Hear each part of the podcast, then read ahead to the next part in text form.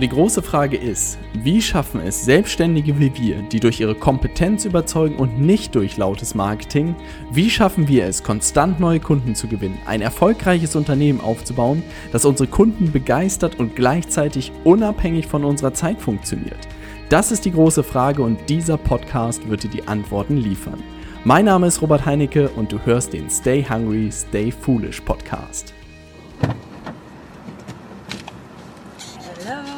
Hello! Lange nicht gesehen, Robert. Neue Folge im Auto. Oh no, ich habe den Anschneider verloren. Ich glaube, du musst die Tür so ein bisschen aufmachen. Das ist Natürlich. hier, Ich hab ihn, ich hab ihn. das ist Luxus-Setup in diesem Auto. So, heute ein neues Thema, ne? AC, worüber sprechen wir? Ich habe gehört, du hast was mitgebracht. Ja, ich bin neugierig, denn ich als ehemalige BWL-Studentin bin natürlich absolut neugierig, was mich so in der Unternehmensberatung erwartet, was da so deine Erfahrungen waren. Und vor allem, was ich auch ganz spannend finde, ist, du hast ja dann irgendwann diese mutige Entscheidung getroffen, dich selbstständig zu machen. Ja. Ob du dich vorbereitet Ich gefühlt hast nicht und sicher, ob ich das richtig verstehe. Nee, ich auch nicht. Siehst du, sie, sie ist sich auch nicht sicher. Nicht sicher. Also ob du je das Gefühl hattest, okay, du warst jetzt gut vorbereitet, wann war so für dich der Zeitpunkt des Absprungs, was hast du, ich verstehe die anderen Fragen auf dem Weg, also gib Ja. mal gerne so Insight, was hast du gemacht und, und wie war das für dich? Ich glaube, vorne muss man anfangen. Äh, Im BWL-Studium. Ich glaube, vielleicht ist es wirklich der Traum von jedem BWL-Studenten oder von vielen zumindest, glaube ich, in die Unternehmensberatung zu gehen. Äh, tatsächlich war ich ja davor im Mittelstand und habe da mein duales Studium gemacht. Und da kam am Ende natürlich auch die Frage, was ich da machen kann, äh, entwicklungstechnisch. Und da kam so ein bisschen raus, dass halt im Mittelstand häufig so Funktionsbereiche gibt, ne? also Marketing und Controlling und Produktion. Und da war zu dem Zeitpunkt, glaube ich, nur irgendwie im Controlling eine Stelle frei. Ja, ich auch nicht richtig. Und das war sozusagen dann meine Option. Hey Robert, du kannst hier im Controlling bei uns anfangen. Und ich so, No way. Man muss witzigerweise sagen, äh, Grüße an meinen ehemaligen- ehemaligen Chef an dieser Stelle. Im vierten Semester in der Praxisphase habe ich ihm erklärt, warum Marketing nichts für mich ist und er Controlling meins ist. Ja, damit zieht er mich heute noch auf und den Punkt muss ich ihm auch heute noch geben. Ich weiß nicht, was mich da überkommen hat. Jedenfalls Controlling dann als Vollzeitjob und witzigerweise an der Stelle habe ich eine Praxisphase dann im Controlling gemacht. Es war die Phase, in der es mir am schlechtesten in meinem gesamten Leben ging. Wow. Weil es war so spannend. Es war gar nicht thematisch das Problem. Aber wenn du wirklich etwas machst, was einen nicht begeistert und in dem Fall war es auch so ein bisschen Unterforderung, weil ich wirklich teilweise da im Archiv war und Belege sortieren musste. Wenn dein Körper über mehrere Wochen unterfordert ist, Das geht dir schlecht, ne? Alter. Das, ich, I feel you so Alter. sehr in dieser Praxisphase, von der ich öfter erzählt habe, die so schlimm war. Ja. Genau das. Mir, es ging mir so, so, Ja. so schlecht. Ich hatte keine Energie für nichts und ich war eine absolute.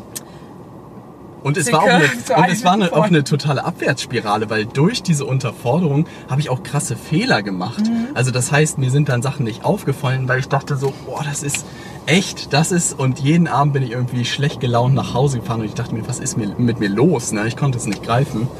Jedenfalls wusste ich dann, ich muss ganz schnell weg vom Controlling. Obwohl du doch so Und- der Excel-Meister bist. Mhm. Ja, auch nur äh, aus der Zeit dann. Und dann mein Vater ist tatsächlich seit 30 Jahren selbstständiger Unternehmensberater und da dachte ich mir so, vielleicht ist Unternehmensberatung doch was, weil dieses in Projekten arbeiten und immer wieder neue Sachen zu lernen, das fand ich halt ganz charmant.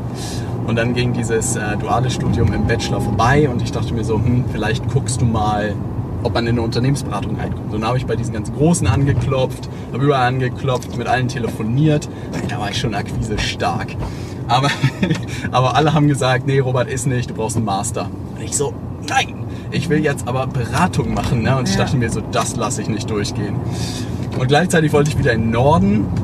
So sehr mir der Süden gefallen hat, fand ich halt, keine Ahnung, wir Nordlichter sind schon irgendwie ein bisschen anders. Ich weiß nicht, ob besser oder schlechter. Ich glaube, da ist keine Wertung drin, aber ist ja sehr diplomatisch. sehr diplomatisch, ja. Jedenfalls wollte ich wieder in den Norden und dann bin ich hier über die HSBA gestolpert. Ja, auch eine Hochschule, die einen berufsbegleitenden Master anbietet und Partnerunternehmen hat. Und hier ist ein bisschen andersrum. Du bewirbst dich erst, glaube ich, bei der Hochschule. Ja, die, muss, die müssen sagen ja und dann musst du dir ein Unternehmen suchen. Und dann habe ich aber schon gesehen, die haben auch Unternehmensberatungen als Partner. Und ich so, das wäre ja ein Geniestreich. Ich kriege einen Master und ich kann schon in der Unternehmensberatung arbeiten. Und äh, dann habe ich tatsächlich da ein paar rausgesucht. Habe da irgendwie diesen Assessment Center Test gemacht, auch an der Hochschule. Ich liebe ja sowas. Ich habe das, Ja? richtig, ich hab das richtig gefeiert immer. Ja, weil das immer so Game Day. Game Day. Na, und dann, ich war auch schon da, immer der Sneaky Fuchs. Auch so, dann waren da so Rollenspiele und so. Und ich war immer der Moderator. Ich hatte immer keinen Bock oder gute Ideen hatte ich immer nicht. Aber moderieren konnte ich. Na, und dann war ich immer so, wie soll ich denn das ranschreiben ans Flipchart? Und diese, diese, die das so bewertet haben, waren so, wow, wow, wie der das moderiert. Und ich so, ja, wieder, wieder ohne Wissen durchgemogelt. Und dann hatte ich da irgendwie die Zusage und dann habe ich mich beworben. Und ich habe mir bei der Bewerbung tatsächlich extrem viel Mühe gegeben, weil es auch irgendwie nur eine Handvoll von Unternehmensberatungen gab, die das gemacht haben. Und habe halt grafisch relativ viel aufgefahren. Also ich habe deren Internetseite mir angeguckt und habe überlegt, wie kann ich das so ein bisschen in meiner Bewerbung spiegeln. Und die sah echt cool aus. Hast du die noch? Ich glaube, ich habe die noch. Inhaltlich war die echt eher dünne Suppe, muss man sagen. Aber sie sah verdammt gut aus. Was mir mein dann Chef auch gesagt hat, Robert, es war so ein schmaler Grat. Wir wussten nicht, ob wir dich einladen sollen, weil wir dachten uns, wer zur Hölle würde so verdammt viel Zeit ins Aussehen seiner Bewerbung stecken? Der muss schon nicht ganz loco sein, äh, der muss nicht ganz sauber sein. Auf der anderen Seite könnte das auch jemand sein, der halt Liebe zum Detail und der macht da irgendwie einen guten Job. Ne? Und dann haben sie sich dafür entschieden, mich einzuladen bin da am Ende hingefahren und dachte mir halt Bewerbungsgespräche in der Unternehmensberatung gegoogelt und dann kommen halt da Bücher, diese ganzen Tests, die man, Case Studies, Brain Teaser und wie das alles heißt und ich war so, fuck. Also ich konnte echt nicht schlafen, tagelang. Ähm, Nicht Game Day? da war auch Game Day, aber Alter, ey. Und dann kam ich da rein, es war Alster Arkaden, hier Hamburg war das Büro. Ja, du standst auf dem Balkon und sie meinten, komm rein, Robert. Ähm, setz dich hin, komm auf den Balkon, trink was. Und ich saß da, guck aufs Rathaus vom Büro aus in einfach den schönsten Stelle in Hamburg und ich so, das hole ich nach Hause. Ist mir egal wie. Ja, das, das ist mein Job. Und ich hatte wirklich auch ansonsten nichts in der Pipeline. Also eine andere Unternehmensberatung, da war ich auch relativ hartnäckig hinterher, aber die kam nicht aus dem Quark und das war meine einzige Chance. Also ich hatte nur ein, eine Bewerbung draußen. Und ich so, okay, egal wie du es machst, du machst es. Und was ich aber gemacht habe, erstens, ich habe wirklich tagelang davor Videotrainings gemacht mit mir selber. Ja, also ich habe wirklich Vorträge gehalten und alles mich selbst auf dem Handy aufgenommen und geguckt, wie ich wirke, na, um wirklich vorbereitet zu sein. Ich habe alle Partner, alle Mitarbeiter gegoogelt und habe mir Steckbriefe gemacht zu jedem. Also ich wusste jeder, was er für eine Masterarbeit geschrieben hat. Ich war, wusste, bei welcher Station er war. Ich wusste alles über die. Und meine Idee war nämlich, wenn ich inhaltlich vielleicht nicht der Beste bin, menschlich kriege ich jeden. Ja, okay. Also ich wusste, jeder, der vor mir sitzt, irgendeine Gemeinsamkeit habe ich. Ja, und ich werde sie ansprechen. Also ich habe meine Hausaufgaben gemacht. Gab es noch mehrere Bewerber und nur eine Stelle oder wie war das da? Ja, ich glaube, die haben prinzipiell nach Leuten gesucht. Äh, Das war ganz gut und waren auch relativ offen, glaube ich, was zu finden. Ähm, Am Ende war aber dann erstes Gespräch, glaube ich, mit dem ersten Partner. Robert, Lebenslauf beiseite. Na, wir machen mal den ersten Test mit dir. Na, und es war, ich weiß gar nicht, irgendwas muss ich rechnen. Na, und ich so, oh shit.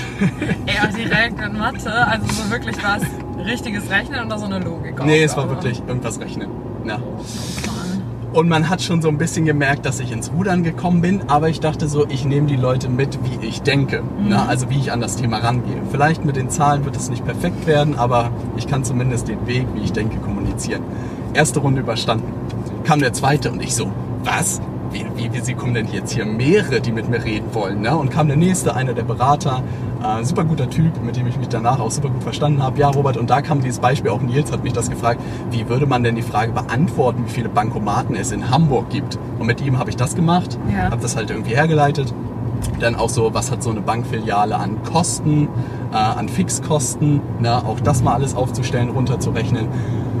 Alter, ich habe so geschwitzt. Ich weiß nicht, wie ich geschwitzt habe in meinem Leben. Na, und dann kam noch jemand Drittes und da ging es ein bisschen mehr um Strategie. Da hatte ich dann ein bisschen mehr, mehr Sachen sozusagen. Tag 1 vorbei. Auch Feedback sozusagen war halt, Robert, wir würden dich gerne noch mal ein zweites Mal einladen. Und ich war so, was? Es gibt noch mal ein zweites Mal. Drei Leute. Und ich war völlig so, fuck. War völlig fertig, ne? Eine Bewerbung draußen drei Leute überstanden und es gibt noch einen zweiten Termin. Jetzt in meinem Kopf war so, zweiter Termin, konnte überhaupt nicht schlafen und es war irgendwie zwei Wochen später, konnte null schlafen und ich so, Alter, wenn du das verkackst, dann ist halt scheiße. Ne? Also bei mir war so halt wirklich Hop oder Flop. Und auch jetzt so, halt diese Zusage. auch, genau, ne? und wenn ich ja. dann nichts bekomme, da- das, also es gab es in meiner Welt nicht. Ne? Und dann kam der erste rein und ich dachte mir so, ja, es geht um Gehaltsverhandlung. Ne? Und dann ging der erste Test wieder los. Und ich so, nicht deren Ernst. Nicht deren Ernst. Nicht schon wieder was rechnen, bitte. Nicht schon wieder irgendwas. Ende vom Lied. Ich glaube, drei Leute später noch. Ne? Dann kam die vierte Person und dann ging es irgendwann um Gehalt. Ich weiß nicht, wie ich es überstanden habe, weil äh, bei manchen sozusagen, irgendjemand hat mich auch mit irgend... Ja genau, einer der Partner war sehr ingenieurlastig und hat mich irgendwas von, wie viele Leute, nee, wie viele Golfpelle passen in einen Fiat 500. Und ich habe halt irgendwas mit Kubikmetern und Litern und habe dann auch wirklich, glaube ich, ich habe es ein bisschen dann auf Nervosität geschoben und man hat es auch mir angemerkt, dass ich da völlig ins Rudern gekommen bin. Na, und ich glaube, den Schnitzer haben sie mir dann verziehen. Aber ey, an dem Tag, ich weiß nicht, Adrenalin war durch die Decke. Fandst du, das war irgendwie ein repräsentativer Leistungstest? Naja, was wirklich der Punkt ist, ist so ein bisschen, wie reagierst du unter Druck. Mhm. Na, das zeigt schon ein bisschen. Und dieses, wie denkt derjenige. Dass er Mhm. die perfekte Antwort hat, ist nicht das Ding. Aber ich habe diese Tests ja, wir haben das auch ab und zu mal mit Bewerbern bei uns gemacht. Und wenn dann so gar nichts kommt, Ja. also der nicht mal versucht zu kämpfen, zu überlegen, was könnten, wie viele Golfbälle könnten denn da drin sein, und der Gegenüber sagt nur, keine Ahnung, dann ist das irgendwie schon so ein Indiz für mich. Ne? Ja. Wenn der dann aber sagt, oh mein Golfball ist, keine Ahnung, hat einen Durchschnitt 5, 5 cm, ein Auto ist so breit und so lang und dann könnte man ungefähr so viel ein bisschen abziehen, dann ist schon so, der hat Bock, der denkt mit. Ja, und das ja. sagt halt dann doch schon ein bisschen was darüber aus. Ne? Aber Stelle hast du bekommen. Stelle habe ich bekommen, Ja. aber da war ja nicht das Ende. Ne? Ah, Also dann ging es sozusagen auch los, aber dann kam diese Phase der Sommer bis, zur, bis zum Start. Das war der schlimmste Sommer meines Lebens. Ich habe schon einen anderen Drive mit, mit Nils erzählt, weil ich so einen verdammten Schiss vor dem Job hatte. Weil ich dachte, ey, das wird die Bundesliga in Berufen sein. Was ist, wenn du da nicht gut genug dafür Ja, aber bist? das, genau das habe ich doch auch erzählt, als ich wusste, so ich fange jetzt bei uns an zu arbeiten und man hat so seinen eigenen Anspruch so hoch und du hast ja auch selbst gerade gesagt, du hast dich vorher so ein bisschen nicht durchgemogelt, aber du hast immer schon so deinen Weg, bist du einfach irgendwie gegangen. Ja. Und das ist halt so ein typisches Imposter-Syndrom-Ding. Du warst wahrscheinlich gut und du konntest das auch alles, aber du dachtest, alles, jeder Erfolg, den hast du dir einfach irgendwie so ein bisschen mit Glück oder Zufall oder du kanntest die richtigen Leute. Und zum Beispiel auch als du mir die Zusage gegeben hast, ich habe ja jeden Tag ab da geheult. Bis ich nach Hause komme. Tatsächlich. Echt? Und ich bin jetzt echt keine Heulsuse. ist genau der gleiche Sommer gewesen Ja, wahrscheinlich. das habe ja. ich genauso. Ich weiß noch genau die Zusage und ich saß da auf dem Sofa und ich habe angefangen zu heulen wie ein Schoss. Und und ich musste nämlich auf so eine Messe noch fahren und ich bin dann in die, in die Bahn gestiegen. Es hat draußen so geregnet, so richtig so dramatisch liefen so die Tropfen, die Scheibe runter. und ich saß da voller Flennen, musste mich ja zurückhalten, weil ich ja wusste, da sitzen hier noch Fremde. Ja. Und habe einfach nur geheult und so ging es dann jeden Tag. Und so war es dann da genauso. Ja, also ich konnte nicht schlafen, ich konnte irgendwie nicht nachdenken, ich konnte gar nicht. weil ich so dachte, weil ich glaube so, was mir wirklich schlaflose Nächte bereitet, ist so mit der eigenen, mit der eigenen, also mit seinem eigenen Limit konfrontiert zu werden. Deshalb würde ich auch niemals einen IQ-Test machen, ne? weil das Ergebnis kann mich nur enttäuschen. Ich hätte Angst davor. So dieses, Robert, du bist geistig nicht Das in der Lage, genau, ist nicht, das wäre das, das wäre mein Albtraum, wenn mir das irgendwie jemand zu irgendeinem Thema sagen könnte. Insofern mache ich da einen Bogen drum, wenn es so Themen gibt. Na, Quantenphysik, meinen großen Bogen drumherum. Weiß ich jetzt schon. Da würde ich an meine geistigen Limits kommen. Okay. Dann habe ich da angefangen, super viel Spaß gemacht, nach und nach reingekommen und dann geht es ja immer darum, irgendwie so auf Projekte zu kommen, die irgendwie spannend sind. Hatte da relativ viel am Anfang auch von Hamburg aus gearbeitet, was ganz cool war und irgendwie kleinere Sachen begleitet. Und dann kam tatsächlich irgendwie nach einem halben Jahr oder so, kam ein sehr großes Projekt, ja, so eine in Fachkreisen und Beratersprache Post-Merger Integration, also am Ende Deal Firmen zusammenzuführen. Deal Ja. ist abgeschlossen und dann aber Genau, und dann wie führt man die Firmen zusammen? Ja. Ja. und dann hieß es, Robert, das ist was für dich, äh, ab nach Leipzig. Ja, und das war tatsächlich das Beste, was mir wirklich passieren konnte, weil tatsächlich, und vielleicht haben da auch meine Chefs einen extrem guten Job gemacht, weil vieles auch in der Beratung sehr strategisch sozusagen ist und Strategien zu entwickeln. Und das absolut würde ich nicht sagen, jetzt unbedingt meine Stärke war. Da gab es Kollegen, die da tausendmal besseren Job gemacht haben, als ich jemals, glaube ich, machen könnte. Aber sie haben gemerkt, der Typ mit Menschen, das kriegt er irgendwie auf die Kette. Ne? Und dann war so ab nach Leipzig und das irgendwie wirklich zwei Jahre habe ich das, glaube ich, gemacht, da das begleitet. Und das Coole war wirklich, dass ich sehr schnell irgendwie Verantwortung bekommen habe. Auch der Projektleiter, der da äh, für mich verantwortlich war, war immer so, Robert, let's go, let's go, let's go. Ja, gut. Ähm, und da habe ich einfach super viel gelernt und wirklich, er hat mich auch so von Stufe zu Stufe gehoben, von kleinen Teilaufgaben, die ich übernommen habe, bis am Ende, dass ich irgendwie vor dem Vorstand da Sachen präsentiert habe und immer so mich daran geführt hat.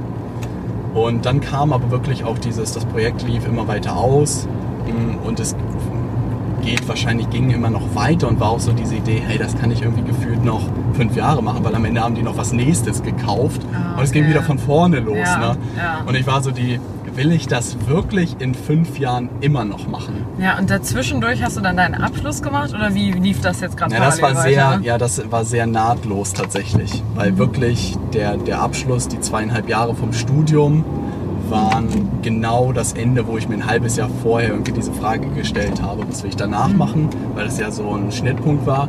Gleichzeitig war auch ein halbes Jahr vorher der Punkt, als ich mit fünf Ideen angefangen habe. Also das bedeutet, da habe ich irgendwann angefangen, diese Bücher zu lesen.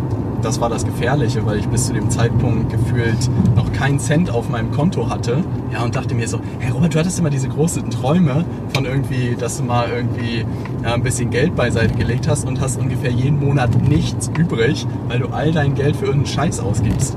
Und dann bin ich irgendwann zu Thalia gegangen, habe mir Bodo Schäfer gekauft, Der Weg zur finanziellen Freiheit. Und ich habe das gelesen und dachte mir so, Alter, was ist denn das für geiler Scheiß? Ne? Und da ist dann auch draus am Ende diese Idee von fünf Ideen entstanden, da irgendwie was draus zu machen. Und dann habe ich wirklich diesen Aufhänger vom Studium genommen, zu sagen, hey, was mache ich danach eigentlich? Ja, und was ist es geworden? Also, ich war, ich war so ein bisschen auf dem Höhenflug durch fünf Ideen tatsächlich. Ne? Also wir hatten zu dem Zeitpunkt schon irgendwie 10.000 Abonnenten und ich dachte mir so, ey, Internetmillionär, das ist nur noch ein Klick entfernt. Ne? Das, ist noch, das ist noch zwei, Ah, drei, zwei, drei YouTube-Videos entfernt, Robert, und dann machst du das richtig große Geld. Am Ende natürlich Pustekuchen, es ist überhaupt nichts passiert. So AdSense 15 Euro. Ja, ja, genau, das war ungefähr. Wir haben echt, wir hatten glaube ich 100 bis 200.000 Aufrufe pro Monat, was schon extrem gut war und wir hatten ungefähr 200 Euro dadurch pro Monat. Mhm. Ne? Aber wir dachten uns so, da ist doch irgendwas, das läuft.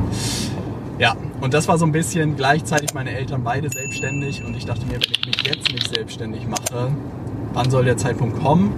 Und ich dachte mir, so ist irgendwie wie Fahrradfahren lernen. Umso früher du startest, desto besser. Aber es war jetzt nicht so, dass du gesagt hast, so, hey, ich habe jetzt hier diese krasse Geschäftsidee, wie ich muss die jetzt selbstständig verwirklichen. Sondern Am Arsch, ich hatte gar nichts. Ich hatte, ich hatte einen YouTube-Kanal, wo ich Bücher zusammengefasst habe, der gut war, aber ganz weit weg von irgendeiner Geschäftsidee. Und dann bin ich auf die legendäre Idee gekommen, äh, Pfeffermühlen zu verkaufen auf Amazon. Der Internetmillionär, ich sehe ihn da schon wieder.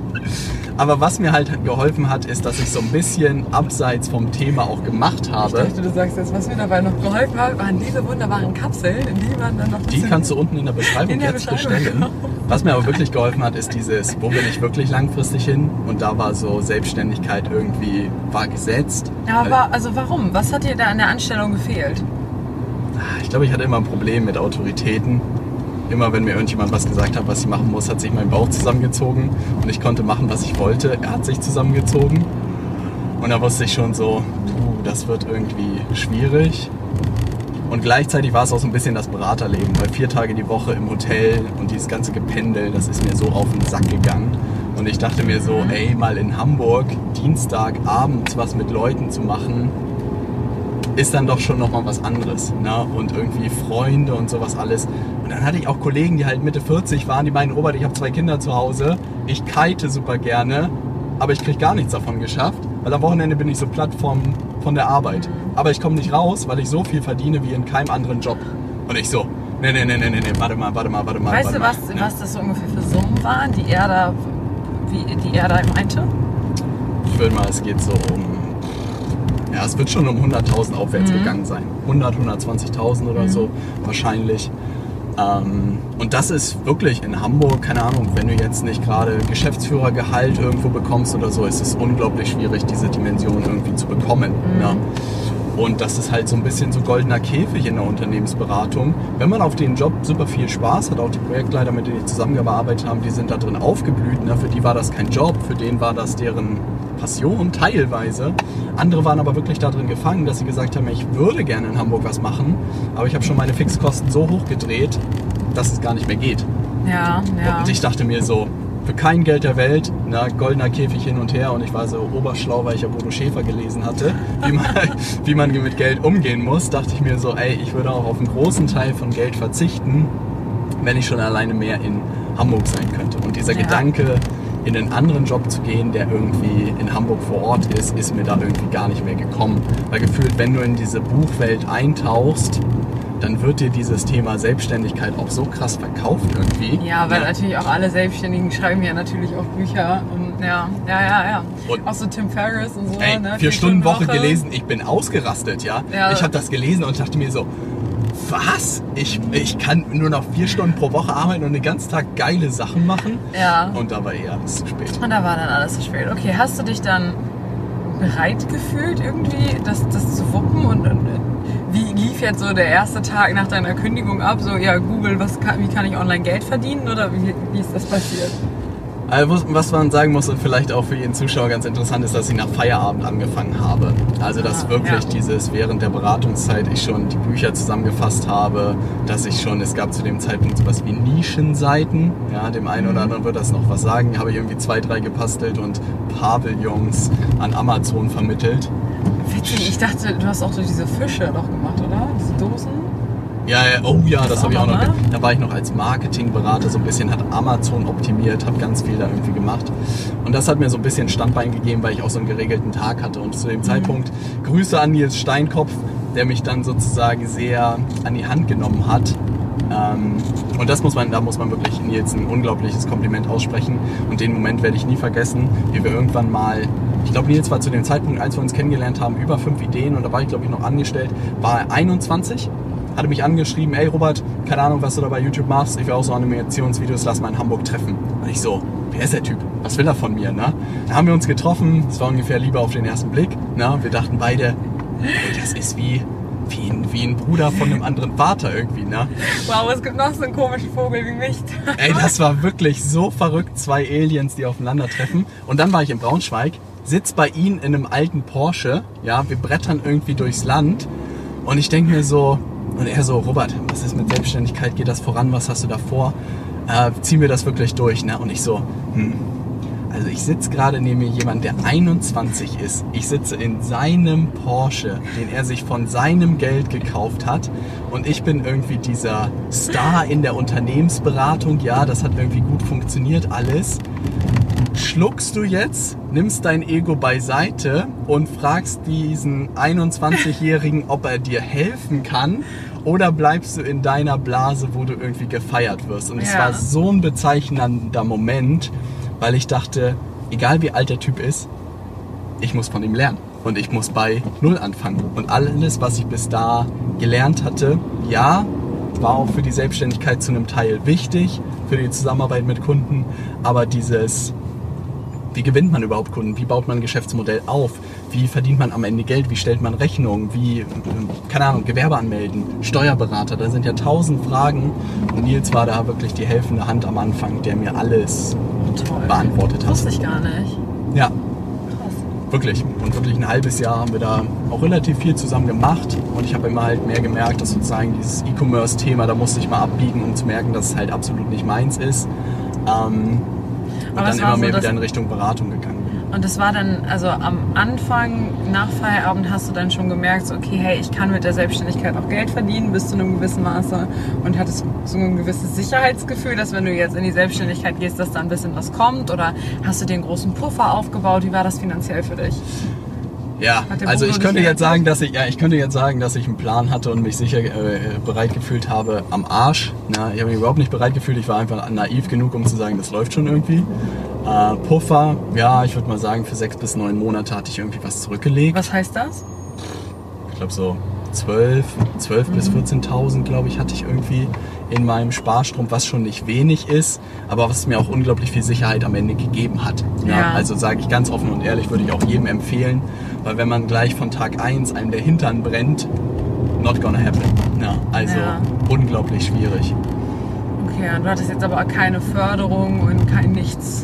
Nee, da habe ich auch ein äh, Video dazu gemacht, warum ich wenig vom Gründerzuschuss irgendwie halte. Weil Mhm. bei mir war es auch so, als meine Sparsocke leer war, das war der Moment, wo ich angefangen habe, Geld zu verdienen. Ne? Also es war wirklich so. Weil bis dahin hat man sich irgendwie ausprobiert und Sachen irgendwie gemacht, die nett waren. Aber als es dann darauf ankam, ja, ja, unter Druck entstehen Diamanten, habe ich es so schön genannt. Dann musste ich irgendwie liefern und auch wirklich immer mehr das finden, was, was irgendwie meins ist. Glaubst du, es wäre für dich sinnvoll gewesen, noch ein bisschen länger an der Beratung zu bleiben, um mehr Skills zu lernen und noch mehr an Fähigkeiten dort zu sammeln oder vielleicht noch mal in einem anderen Unternehmen noch mal andere Erfahrungen zu sammeln? Ich glaube ganz offen und ehrlich nein. Ich glaube, das ist das Argument, was viele Leute immer hervorbringen. Ich muss fachlich noch mehr lernen.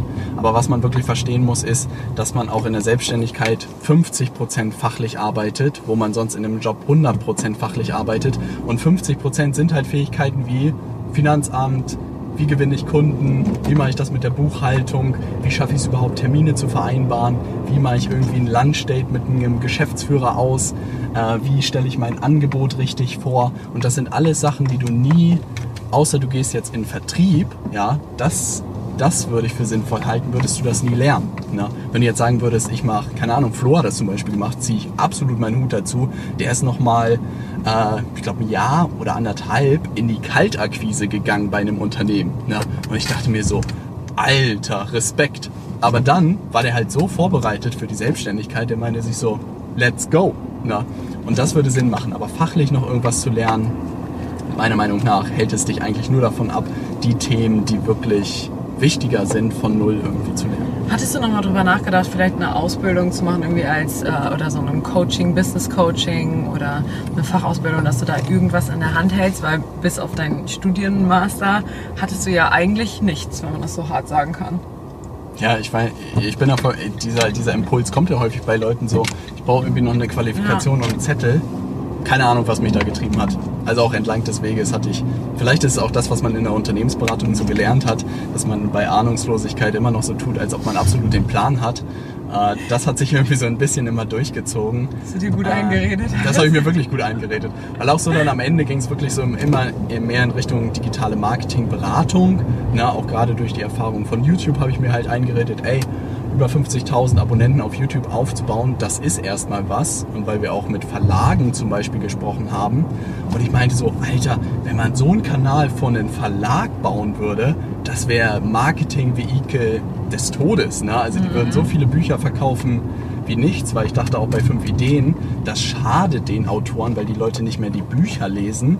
Das Gegenteil war der Fall. Die Leute haben unsers als Teaser ja, wie so eine Review. Genau, ne? so, haben uns das als bei so Teaser Film, sozusagen ne? gesehen Ja. und dann haben sie sich alle das Buch bestellt. Und dann war so ein bisschen mein Selbstbewusstsein eher aus diesen Ergebnissen, die ich gemacht habe. Und das erzähle ich ja heute auch noch Kunden lieber aus Ergebnissen, die man schafft, sein Selbstbewusstsein ziehen, als irgendein Wisch, den man sich irgendwie an die Wand hängen kann. Ne? Ja, weil im Endeffekt hast du ja auch nicht wirklich die praxisrelevanten Skills. Also ich denke auch immer so, das meiste entsteht aus der Anwendung und vor allem auch aus der Anwendung mit den Menschen, mit denen man auch wirklich zusammenarbeiten möchte.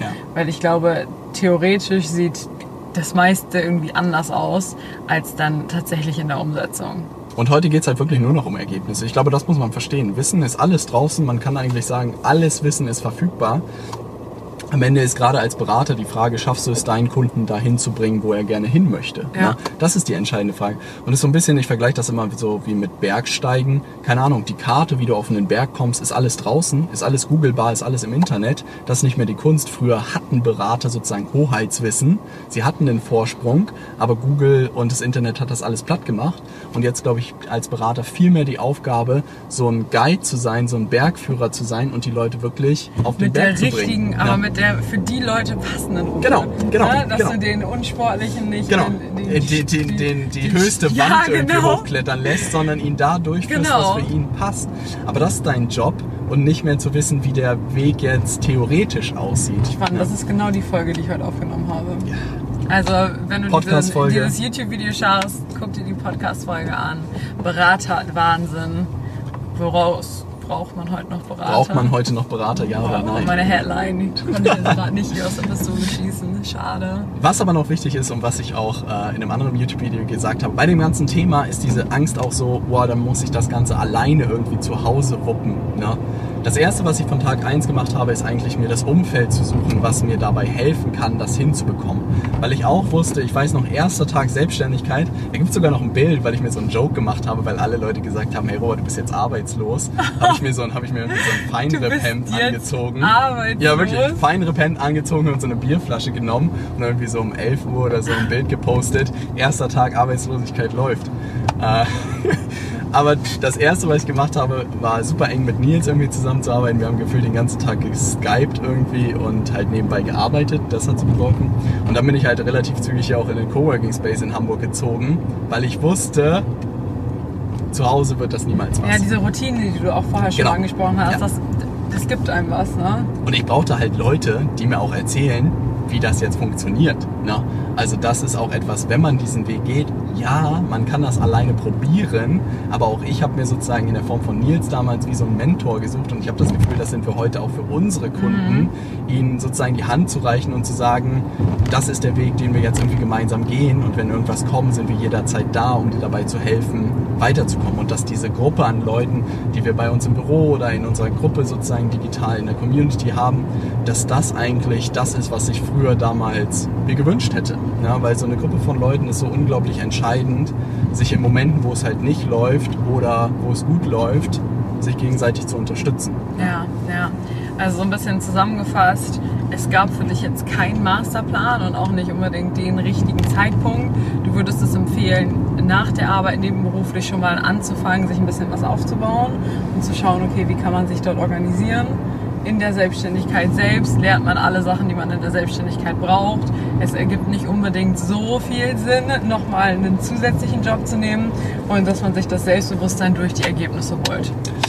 Und sich Unterstützung sucht. Ah, genau. Aber insgesamt sozusagen das Bigger Picture ist eigentlich für mich gewesen, wo willst du in zehn Jahren stehen?